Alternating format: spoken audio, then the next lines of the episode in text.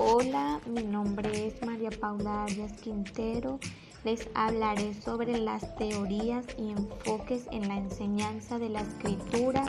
la gramática y la literatura, entre líneas de Maitet Alvarado. A través de la enseñanza de la lectura y la escritura, la escuela ha ejercido una labor de disciplinamiento y fijación de normas y valores, y a la vez que ha propiciado los modos de reflexión y elaboración de conocimiento que permiten el acceso a la ciencia y la teoría. La enseñanza de la escritura abarca diversos dominios los cuales son la ortografía, la caligrafía y la composición, ya que enseñar a escribir era enseñar a dibujar las letras y en esa tarea el ejercicio de copiar era lo central. La ortografía, por su parte, siempre tuvo un espacio propio de enseñanza independiente a la composición, ya que se les consideraba dominios distintos, si bien ambos relacionados con el escribir. La enseñanza de la ortografía pasó de un enfoque inductivo tradicional a un enfoque deductivo. Se trata de una forma de encarar la enseñanza de la ortografía que se ha extendido en las últimas décadas con el avance de una perspectiva constructiva en la didáctica del área. La composición sería entonces el todo que resulta de la reunión de las partes del texto escrito,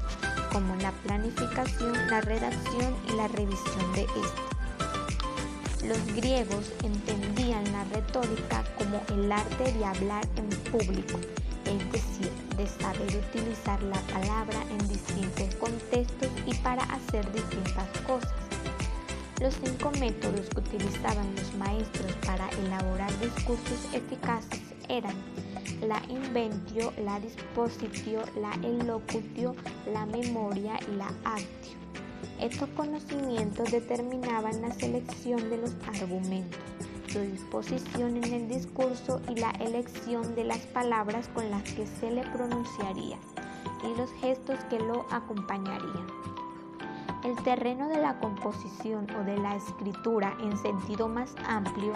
ha sido desde siempre un enclave de las posiciones antigramaticalistas o críticas de la hegemonía gramatical. Proponen una pedagogía de la expresión basada en la dignificación de la lengua del niño, la lengua oral, por medio de la cual se comunica en su vida cotidiana, cultivando la lengua oral para alejarla de la lengua vulgar, es decir, trabajar con una norma culta que admite desviaciones estilísticas con valor expresivo. El niño es un ser que siente, pinta, exclama, interroga, ruega, manda e imita por eso su estilo, además de ser directo cuando relata, es impresionista cuando describe. Para la pedagogía tradicional, el maestro es el único lector de los textos que los alumnos escriben y los lee siempre con la misma finalidad, corregir la redacción y la, y la ortografía pero se aconsejaba que los textos de los chicos fueran leídos también por los pares, por aquellos que piensan y sienten como ellos y están en condiciones de juzgar o evaluar los escritos desde parámetros comunicativos más adecuados a las posibilidades e intereses de la edad. Según Salotti, cuando se quiere relatar un hecho en el que intervienen dos o más personas, se puede hacer de dos maneras, o bien presentando el suceso y reproduciendo textualmente las palabras y los pensamientos a través del lenguaje del relator. De ahí han nacido dos formas estilísticas de narración, las cuales son el estilo directo y el estilo indirecto.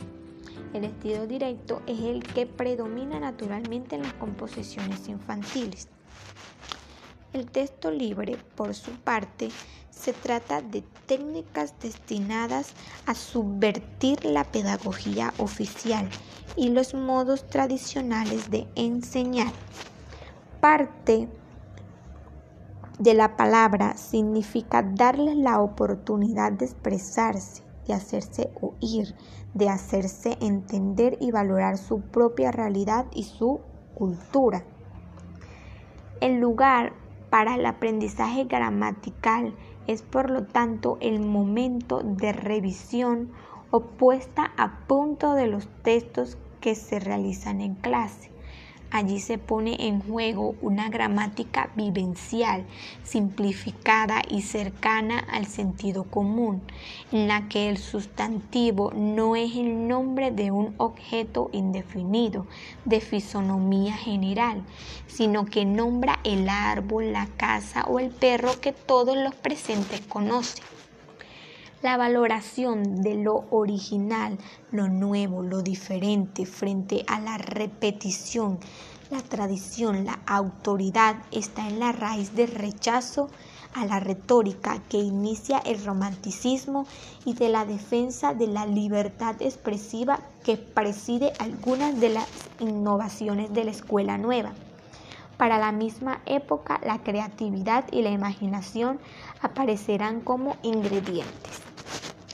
En cuanto a la artificialidad de las situaciones escolares de composición,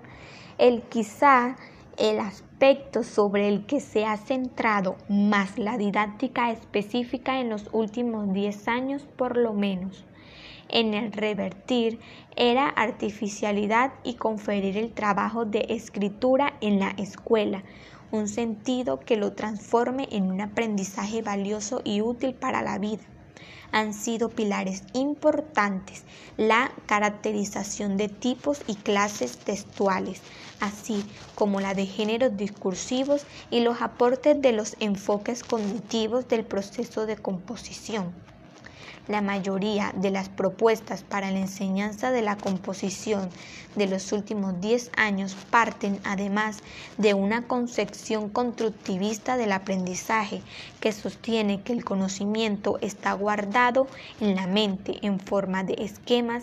que se activan durante el aprendizaje del nuevo conocimiento y que amplía y reestructura el que ya está existente.